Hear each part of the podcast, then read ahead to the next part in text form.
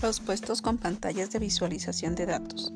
El trabajo con pantallas de visualización requiere un nivel de iluminación no demasiado intenso para evitar posibles deslumbramientos. El nivel aceptable de iluminación debe estar comprendido entre 300 y 500 lux. El operador debe poder ajustar la luminosidad en su puesto de trabajo. El operador de pantallas de visualización debe adaptar su visión a tres constantes contrastes de iluminación diferentes, el de la pantalla, el de los textos y el del teclado. Para evitar flexiones deben tenerse en cuenta las siguientes medidas. Las paredes y superficies no deben estar pintadas en colores brillantes. El campo, situado detrás del operador, debe de ser de luminencia lo más débil posible. La pantalla debe quedar alejada de las ventanas para que la sobreiluminación diurna no dificulte la adaptación de los ojos del operador a la relativa oscuridad de la pantalla. La línea de visión del operador a la pantalla debería ser paralela a las lámparas del techo. Las lámparas del techo no deben estar colocadas encima del operador y deben estar provistas de difusores para conseguir una más uniforme distribución de la luz.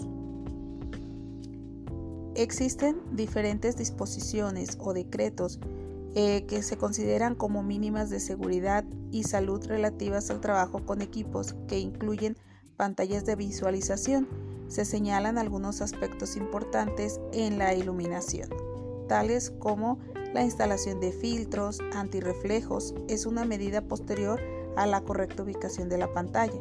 Su empleo estará indicado cuando no sea factible evitar los reflejos de imposibilidad de modificar la situación del equipo, circunstancias especiales de iluminación, etc.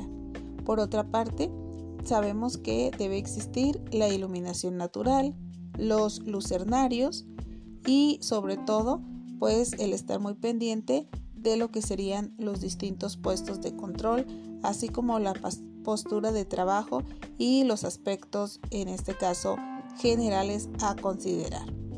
De la misma forma, tenemos que eh, se va a relacionar con lo que sería la forma de los pupitres, en este caso, y de la misma manera, pues tendríamos los planos de trabajo y la disposición de elementos o mandos, las dimensiones, la altura del plano de trabajo, los eh, diferentes elementos que integran los ángulos de inclinación en las superficies de un pupitre y pues obviamente vamos también a considerar en este caso pues los factores esenciales para el equilibrio correcto de la salud.